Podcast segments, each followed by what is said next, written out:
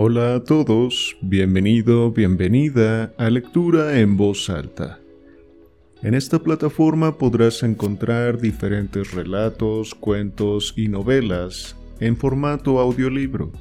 Sin embargo, también te invito a visitarme en mi canal de YouTube con el mismo nombre, donde encontrarás incluso más títulos y donde también hago comentarios y análisis finales después de cada lectura. Sin nada más que agregar, ponte cómodo, cómoda y comencemos.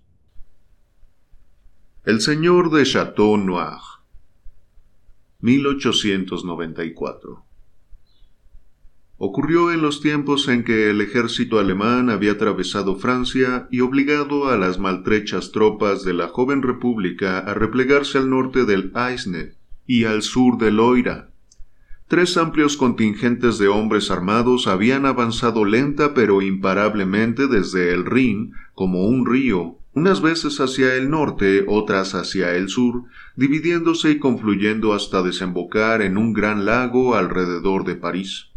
Y de este lago manaban ríos más pequeños, uno hacia el norte, otro hacia Orleans, al sur, y un tercero al oeste, hacia Normandía.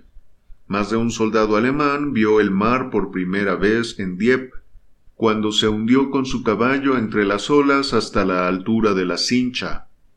El humor de los franceses se volvió amargo y pesimista cuando este estigma de deshonor desfiguró como una cuchillada el hermoso rostro de su país. Habían luchado y habían sido derrotados. Una y otra vez habían intentado plantar cara a aquella caballería compacta como un enjambre a aquellos innumerables soldados de infantería y a los imponentes cañones. En batallones sus invasores eran invencibles, pero en el cuerpo a cuerpo o de diez en diez estaban igualados. Un francés valiente todavía era capaz de conseguir que un alemán se lamentara de haber cruzado a la otra orilla del Rin. Así, sin que se mencionara entre las batallas y los cercos, estalló otra guerra, una guerra de individuos, con abyectos asesinatos por parte de un bando y brutales represalias por parte del otro.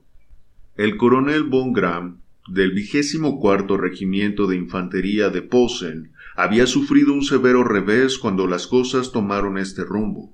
Ostentaba el mando en la pequeña ciudad normanda de Les Andelys y tenía puestos de avanzada desplegados entre las granjas y aldeas de todo el distrito.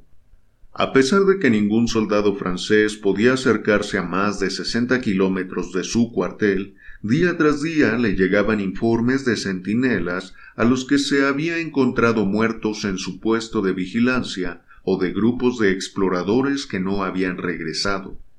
Entonces el coronel descargaba su ira y empezaban a arder caseríos y a temblar los pueblos. Pero a la mañana siguiente el parte volvía a ser nefasto. Hiciera lo que hiciera, no lograba quitarse de encima a sus enemigos invisibles. Lo cierto es que no tendría que haberle resultado tan difícil, pues a la vista de ciertos rasgos en común, tanto en su planificación como en su ejecución, era evidente que todos los ataques venían de la misma fuente. El coronel von Gram había probado a responder con violencia y había fracasado. El dinero quizá tuviera más éxito, difundió por toda la campiña que se ofrecían quinientos francos a quien facilitara información. No hubo respuesta. Subió a ochocientos. Los campesinos eran incorruptibles. Después, incitado por el asesinato de un cabo, subió a mil, y con eso compró el alma de François Rejean, agricultor, en quien la avaricia normanda era una pasión más fuerte que el odio francés. ¿Dice usted que sabe quién ha cometido los crímenes? preguntó el coronel prusiano, observando con desprecio al hombre con blusón azul y cara de rata que tenía delante. Sí, coronel. ¿Y quién fue? Esos mil francos, coronel. Ni un céntimo hasta que se compruebe que dices la verdad. Vamos. ¿Quién ha asesinado a mis hombres? Es el conde Eustace de Chateau Noir. Mientes. bramó el coronel. Un caballero y un aristócrata como él no puede haber cometido crímenes semejantes. El campesino se encogió de hombros. Es evidente que usted no conoce al conde. Es así, coronel. Le digo la verdad. Y no tengo miedo a que la ponga a prueba. El conde de Chateau Noir es un hombre duro. Incluso en los mejores tiempos era un hombre duro. Y últimamente se ha vuelto terrible. Fue por la muerte de su hijo. Su hijo estaba a las órdenes del general Douay. Se lo llevaron prisionero y murió intentando huir de Alemania. Era el único hijo del conde, y la verdad es que todos creemos que eso le ha vuelto loco. Sigue a las tropas alemanas con sus campesinos. No sé a cuántos habrá matado, pero es él quien les graba a cuchillo una cruz en la frente porque es el emblema de su casa. Era cierto, todos los centinelas asesinados tenían un sautor en la frente, hecho probablemente con un cuchillo de caza. El coronel dobló la espalda rígida y recorrió con un dedo el mapa que tenía encima de la mesa. El Chateau no está a más de cuatro leguas, dijo. A poco más de tres, coronel. ¿Lo conoce? He trabajado allí. El coronel Von Graham tocó la campanilla. Dad de comer a este hombre y detenedlo, le ordenó al sargento. ¿Detenerme? ¿Por qué, coronel? No puedo decirle nada más. Lo necesitamos como guía. ¿Como guía? Pero ¿y el conde? ¿Qué sería de mí si cayera en sus manos? El coronel prusiano le hizo señas para que se marchara. Que venga el capitán Baumgarten ahora mismo, dijo. El oficial que obedecía las órdenes era un hombre de mediana edad, mandíbula angulosa y ojos azules, con un bigote amarillo y rematado en curva, y la cara del color de un ladrillo rojo que se volvía blanca como el marfil en la parte protegida por el casco. Estaba calvo y tenía el cráneo terso y reluciente. De ahí que la broma favorita de los subalternos fuera la de atusarse los bigotes en él mirándolo por detrás como si fuera un espejo. Como soldado era lento aunque valiente y de fiar. El coronel confiaba en él en circunstancias en que un oficial más impetuoso podía verse en peligro. Irá usted a Chateau Noir esta noche, capitán, le anunció. Se le facilitará un guía. Tiene que detener al conde y traerlo aquí. Si alguien intentara rescatarlo, dispare de inmediato. ¿Cuántos hombres puedo llevar, coronel? Bueno, estamos rodeados de espías y nuestra única oportunidad es sorprenderlo antes de que sepa que estamos en camino. Un grupo numeroso llamaría la atención. Por otro lado, no podemos correr el riesgo de que nos ataquen. Podría ir hacia el norte, coronel, como si fuera a reunirme con el general Weben, y bajar luego por esta carretera que veo aquí en el mapa para llegar a Chateau Noir antes de que nadie se dé cuenta. En ese caso, veinte hombres. Muy bien, capitán. Espero verlo aquí con su prisionero mañana por la mañana. Fue una fría noche de diciembre cuando el capitán Baumgarten partió de Les Andelys con sus veinte hombres de Posen y tomó la carretera principal hacia el noroeste. A poco más de tres kilómetros dio media vuelta por un camino estrecho y con rodadas profundas, y se encaminó rápidamente a su destino. Caía una llovizna fría que silbaba entre los altos álamos y murmuraba en los campos a ambos lados. El capitán iba en cabeza con Moser, un sargento veterano. La muñeca del sargento iba atada a la del campesino francés, a quien habían susurrado al oído que, en caso de emboscada, la primera bala que se disparase sería para atravesarle la cabeza. Detrás de ellos los veinte soldados de infantería avanzaban en la oscuridad con paso lento, la cara agachada para evitar la lluvia, y las botas chirriando en el barro húmedo y blando. Sabían a dónde iban y por qué, y eso los animaba, pues estaban resentidos por sus camaradas asesinados. Sabían que la misión era más bien para la caballería, pero ésta se había marchado con la avanzadilla, y además parecía más procedente que fuera el regimiento quien vengase a sus muertos. Eran cerca de las ocho cuando salieron de Les Andelys. A las once y media, el guía se detuvo delante de dos columnas altas y rematadas por algún motivo heráldico tallado en piedra, que flanqueaban una enorme verja de hierro. El muro en el que antiguamente se empotraba la verja se había desmoronado, pero ésta aún descollaba sobre las zarzas y la maleza que invadía su base. Los prusianos la rodearon y continuaron sigilosamente a través del túnel que formaban las ramas de los robles a lo largo de la avenida, todavía cubierta de hojarasca del pasado otoño. En lo alto de la avenida se detuvieron a inspeccionar el terreno. Estaban delante del castillo negro. La luna había asomado entre dos nubarrones y bañaba el antiguo edificio en sombra y luz plateada. La construcción tenía forma de L con una puerta delantera baja y en arco y una serie de ventanas pequeñas como los ojos de buey de un buque de guerra.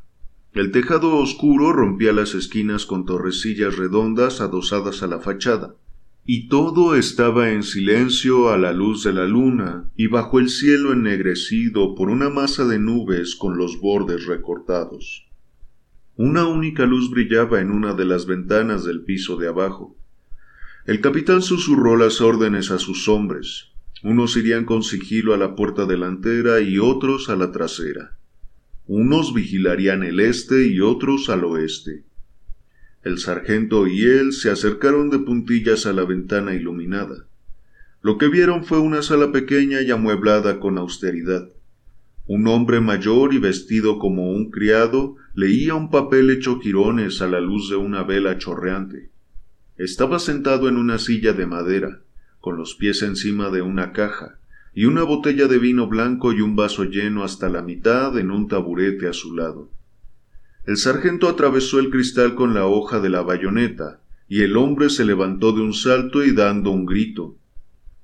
Silencio, por su vida. La casa está rodeada y no tiene escapatoria. Venga a abrirnos la puerta o no tendremos clemencia cuando entremos por la fuerza. Por Dios, no disparen. Ya abro, ya abro. Salió precipitadamente con su papel todavía arrugado en la mano. Momentos después, con un chirrido de cerrojos viejos y un áspero roce de barras, la puerta se abrió y los prusianos irrumpieron en el pasadizo pavimentado con losas de piedra. ¿Dónde está el conde Eustace de Chateau Noir? El señor ha salido. ¿Ha salido a estas horas de la noche? Miente y perderás la vida. Es verdad, señor, ha salido. ¿Dónde está? No lo sé. ¿Qué está haciendo? No le sé decir. Es inútil que amartille la pistola. Aunque me mate no podrá obligarme a decir algo que no sé. ¿Sale a menudo a esta hora? Con frecuencia. ¿Y a qué hora vuelve? Antes de que amanezca. El capitán Baumgarten escupió un juramento en alemán. Había hecho el viaje en balde. Las respuestas de aquel hombre eran muy probablemente ciertas. Tendría que haberlo imaginado. De todos modos, al menos registraría la casa para asegurarse. Dejó un piquete vigilando en la puerta delantera y a otro en la trasera, mientras el sargento y él empujaban al tembloroso criado para que los guiase a la luz parpadeante de una vela que proyectaba extrañas sombras inquietas sobre los tapices antiguos y los techos bajos con vigas de roble. Registraron la casa entera, desde la enorme cocina enlosada del piso de abajo hasta el comedor. En el segundo piso, con su galería para los músicos y sus paredes cubiertas de madera oscurecida por los años, sin ver un alma en ninguna parte. Arriba, en el desván encontraron a Marie, la anciana mujer del mayordomo. El conde no tenía más criados, y de su propia presencia no había rastro. Aun así, el capitán Baumgarten tardó un buen rato en darse por satisfecho. Era una casa difícil de registrar, con escaleras frágiles por las que sólo se podía subir de uno en uno y un sinfín de tortuosos pasillos conectados entre sí. Los muros eran tan gruesos que las habitaciones estaban muy separadas unas de otras. En todas bostezaban enormes chimeneas, mientras que las ventanas se hundían casi dos metros en el muro. El capitán Baumgarten pateaba habitaciones, descorría cortinas y golpeaba con la empuñadura de su espada. Si había algún escondite secreto, no tuvo la fortuna de encontrarlo. Tengo una idea, dijo por fin, dirigiéndose al sargento en alemán. Ordene a uno de los nuestros que vigile a este hombre y se asegure de que no se comunica con nadie. Sí, capitán. Y que otros cuatro se embosquen delante y detrás del castillo. Es muy probable que el pájaro vuelva al nido al amanecer. ¿Y los demás, capitán? Déjeles que cenen en la cocina. Este hombre les servirá carne y vino hace una noche de perros, y estaremos mejor aquí que a campo abierto. ¿Y usted, capitán? Yo cenaré aquí en el comedor. Los troncos ya están listos y podemos encender la chimenea. Avíseme si alguien da la voz de alarma. ¿Y tú, qué puedes darme de cenar? Por desgracia, señor, dijo el criado, en otra época le habría contestado lo que usted quiera, pero ahora como mucho encontramos una botella de clarete joven y una gallina. Con eso nos valdrá. Sargento, que un hombre lo acompañe y le haga sentir la punta de la bayoneta si intenta jugárnosla. El capitán Baumgarten era un veterano. En las provincias orientales y antes de eso en Bohemia, había aprendido del arte de acuartelarse en territorio enemigo. Mientras el mayordomo le llevaba la cena, se dedicó a hacer los preparativos necesarios para pasar una noche cómoda. Encendió el candelabro de diez velas que había en el centro de la mesa, la lumbre ya había prendido, y con un alegre chisporroteo lanzaba llamaradas azules y envolvía la sala en un humo acre. El capitán fue a asomarse a la ventana. La luna había vuelto a esconderse, y la lluvia caía con fuerza. Oía el suspiro profundo del viento y veía la forma imponente y oscura de los árboles, doblados todos hacia el mismo lado. La escena daba sabor a su cómodo refugio tanto como a la gallina fría y la botella de vino que le había traído el mayordomo. Cansado y hambriento por la caminata, el capitán tiró la espada, el casco, y la cartuchera en una silla y se abalanzó ávidamente sobre la comida. Luego, con un vaso de vino delante y un cigarro entre los labios, inclinó la silla apoyándola en las patas traseras y miró a su alrededor. Estaba sentado en un pequeño círculo de luz que brillaba en sus tirantes plateados y realzaba sus facciones de terracota, sus cejas densas y su bigote rubio. Pero fuera del círculo de luz las formas de las cosas eran vagas y oscuras. Dos lados del comedor estaban revestidos con paneles de roble, y otros dos con ajados tapices en los que aún se vislumbraba tenuemente a los cazadores y a sus perros persiguiendo a los ciervos. Encima de la chimenea había varias hileras de escudos heráldicos con el blasón de la familia y de sus alianzas, todos ellos con el fatídico sotuer. Frente al fuego se veían cuatro cuadros de antiguos señores de Chateau Noir, todos ellos con la nariz ganchuda y unos rasgos muy marcados, tan parecidos los unos a los otros que sólo el traje permitía distinguir al guerrero de las cruzadas del caballero que combatió en la guerra de la Fronda. El capitán Baumgarten, con pesadez de estómago y acomodado en la silla, los contemplaba entre las volutas de humo de tabaco mientras reflexionaba sobre la extraña casualidad que había llevado a un hombre de la costa báltica como él a cenar en el comedor ancestral de aquellos orgullosos señores normandos. pero el fuego daba mucho calor y a él le pesaban los párpados. Poco a poco se le hundió la barbilla en el pecho y las diez velas se reflejaron en la calva amplia y blanca. Un débil ruido le hizo levantarse de un salto. Por un momento su cabeza aturdida tuvo la sensación de que uno de los cuadros de la pared se había escapado del marco. Al lado de la mesa y casi a un brazo de distancia había un hombre enorme, inmóvil y callado, sin otro indicio de vida que un brillo en la mirada hostil. Tenía el pelo negro, la piel aceitunada, una barbita de chivo y una nariz imponente hacia la que parecían confluir todos sus rasgos. Las mejillas arrugadas parecían una manzana vieja, pero la amplitud de los hombros y las manos huesudas y compactas hablaban de una fuerza que los años no habían minado. Tenía los brazos cruzados sobre el pecho y una sonrisa congelada en los labios.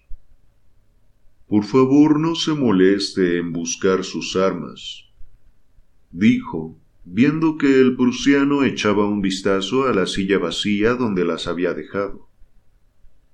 Ha sido usted un poco imprudente, si me permite la expresión, al instalarse tan cómodamente en una casa que oculta una colmena de pasadizos secretos detrás de cada muro.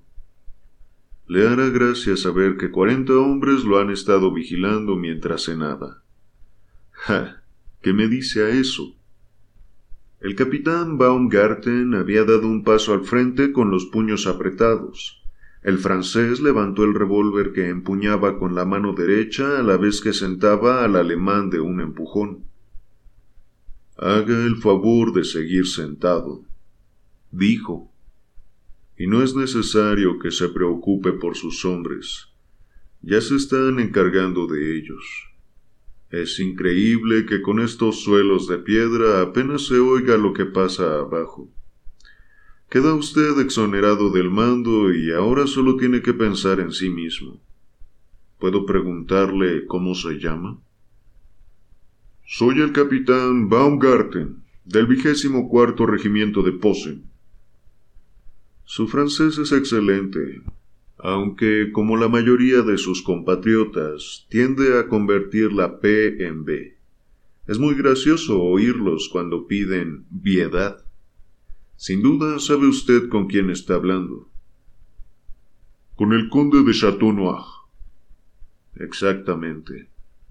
Habría sido una lástima que visitara mi castillo sin que yo pudiera cruzar unas palabras con usted. He tratado con bastantes soldados alemanes, pero nunca con un oficial. Podría contarle muchas cosas. El capitán Baumgarten estaba muy quieto. Aunque era un hombre valiente, había en la actitud del conde algo que le ponía la carne de gallina. Buscó sus armas con la mirada por todas partes, pero se las habían llevado. Y era consciente de que en el cuerpo a cuerpo sería poco más que un niño frente a aquel adversario gigantesco. El conde había cogido la botella del clarete y la estaba mirando a contraluz. Vaya, dijo, esto es lo mejor que ha podido ofrecerle Pierre. Me avergüenza mirarlo a la cara capitán Baumgarten.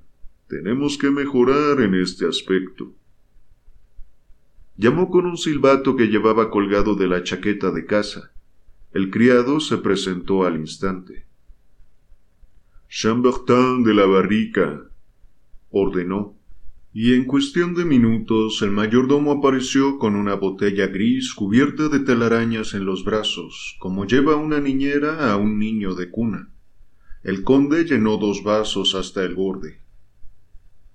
Beba, es lo mejor de mis bodegas, y no hay nada igual entre Rouen y París. Beba y disfrute, señor. Abajo hay fiambres y dos langostas recién traídas de Honfleur. ¿No querría una segunda cena más sabrosa? El oficial alemán negó con la cabeza. Vació el vaso, eso sí, y su anfitrión volvió a llenarlo e insistió en que pidiera alguna exquisitez. No hay en mi casa nada que no esté a su disposición. No tiene más que decirlo. Bueno, permítame que le cuente una historia mientras se toma el vino. Hace tiempo que quiero contársela a algún oficial alemán. Es sobre mi hijo, mi único hijo, Eustace, a quien se llevaron prisionero y murió en un intento de fuga. Es una historia curiosa y creo que puedo prometerle que nunca la olvidará. Debe saber, capitán Baumgarten, que mi hijo servía en el cuerpo de artillería y era un buen muchacho, el orgullo de su madre. Ella murió una semana después de que nos llegara la noticia de la muerte de nuestro hijo. La trajo un oficial hermano que estuvo con él en todo momento y que logró escapar mientras mi hijo moría. Quiero contarle todo lo que me dijo. A Eustace lo capturaron en Weisenberg el 4 de agosto. Dividieron a los prisioneros en grupos y se los llevaron a Alemania por distintas rutas. El día 5 llegó a Lauterberg, un pueblo donde conoció la amabilidad del oficial alemán que estaba al mando. Este buen coronel invitó al hambriento muchacho a cenar. Le ofreció lo mejor que tenía. Descorchó una botella de buen vino, como acabo de hacer yo y le dio un cigarro de su petaca personal. ¿Puedo pedirle que acepte usted uno de la mía? De nuevo, el alemán negó con la cabeza. El horror que le inspiraba su acompañante había aumentado en el rato que llevaba viendo aquella sonrisa en los labios y aquella mirada iracunda. El coronel, como digo, trató bien a mi hijo, por desgracia, al día siguiente se llevaron a los prisioneros a Ettlingen, al otro lado del Rin. Allí no tuvieron la misma suerte. El oficial que los custodiaba era un villano y un rufián, capitán Baumgarten. Disfrutaba humillando y maltratando a los hombres valientes que habían caído en sus manos. Esa noche cuando mi hijo respondió con rabia a alguna de sus provocaciones, le dio un golpe en el ojo. Así. El puñetazo resonó en todo el salón. La cara del alemán cayó hacia adelante y la sangre resumó entre los dedos de la mano que había levantado. El conde tomó asiento una vez más. Mi hijo quedó desfigurado por el golpe y aquel villano convirtió su aspecto en el blanco de sus burlas. Por cierto, ahora mismo tiene usted un aspecto algo cómico, capitán, y su coronel seguramente diría que ha estado usted haciendo alguna diablura. Pero continuemos. La juventud y la pobreza de mi hijo, porque tenía los bolsillos vacíos, despertaron la compasión de un comandante más amable, que le prestó diez Napoleones de su propio bolsillo sin ninguna clase de garantía. En sus manos, capitán Baumgarten depositó estas diez monedas de oro, dado que desconozco el nombre del prestamista. Le doy las gracias de todo corazón por esta deferencia que se tuvo con mi hijo. El vil tirano que estaba al mando de la escolta acompañó a los prisioneros hasta Durlac y de ahí a Karlsruhe. Sometió a mi hijo a toda clase de ultrajes, porque el espíritu de un Chateau Noir no se doblega olvidando su ira con fingida sumisión. Sí, ese cobarde villano que algún día verá coagularse la sangre de su corazón en esta mano, Tuvo la osadía de abofetear a mi hijo, patearlo y arrancarle pelos del bigote. Así, así y así. El alemán se encogió y opuso resistencia. Estaba indefenso en manos de aquel gigante que le asestaba una lluvia de golpes. Cuando ciego y medio inconsciente, consiguió por fin ponerse en pie, el conde volvió a lanzarlo a la silla de roble donde empezó a sollozar de rabia, impotencia y vergüenza. Mi hijo lloraba a menudo por las humillaciones que le infligieron, dijo el conde. Ahora me comprenderá cuando le digo lo duro que es verse en manos de un enemigo insolente y despiadado. A su llegada a Karlsruhe, un joven subalterno bávaro, conmovido por las heridas que la brutalidad de su guardián le había infligido, le curó la cara. Siento ver que está sangrando por ese ojo. ¿Me permite que se lo vende con mi pañuelo de seda? Se inclinó hacia adelante, pero al alemán lo apartó con una mano. Estoy en tus manos, monstruo. Soportaré tu brutalidad, pero no tu hipocresía. El conde se encogió de hombros. Estoy siguiendo el orden en que ocurrieron las cosas, dijo. Juré que se lo contaría al primer oficial alemán con el que pudiese hablar tete a tete. Veamos, habíamos llegado al oficial bávaro de Karlsruhe. Lamento muchísimo que no me permita hacer uso de mis modestos conocimientos de enfermería. En Karlsruhe encerraron a mi hijo en los antiguos barracones, y allí lo tuvieron dos semanas.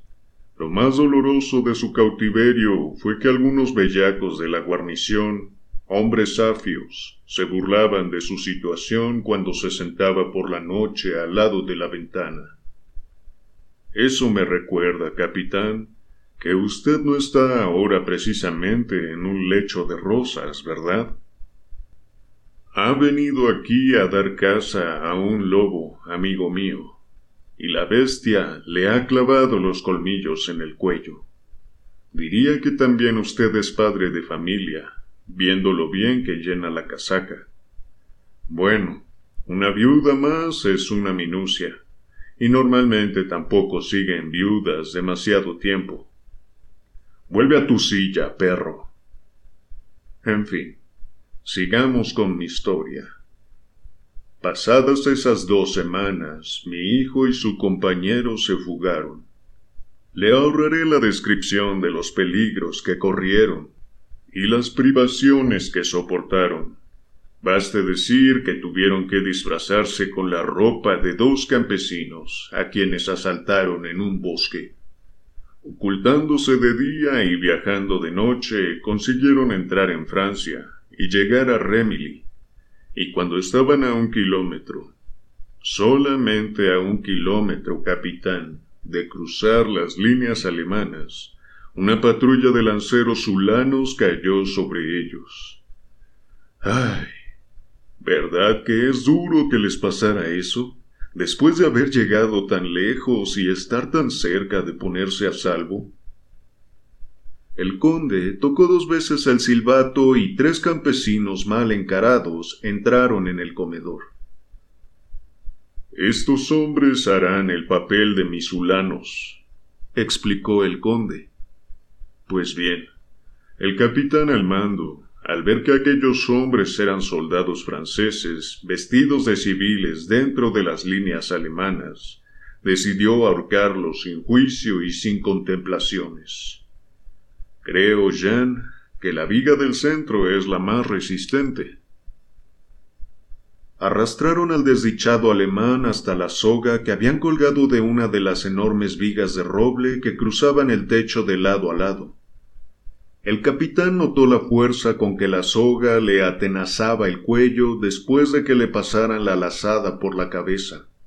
Los tres campesinos sujetaron la cuerda por el otro extremo mientras esperaban las órdenes del conde.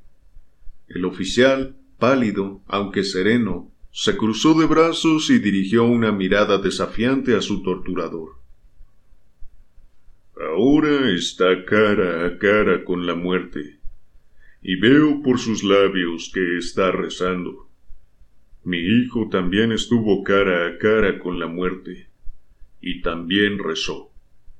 Por lo visto apareció un general y se conmovió tanto al oír que el muchacho rezaba por su madre, porque él también era padre, que ordenó a sus zulanos que se retiraran, y se quedó únicamente con su ayuda de campo junto a los condenados.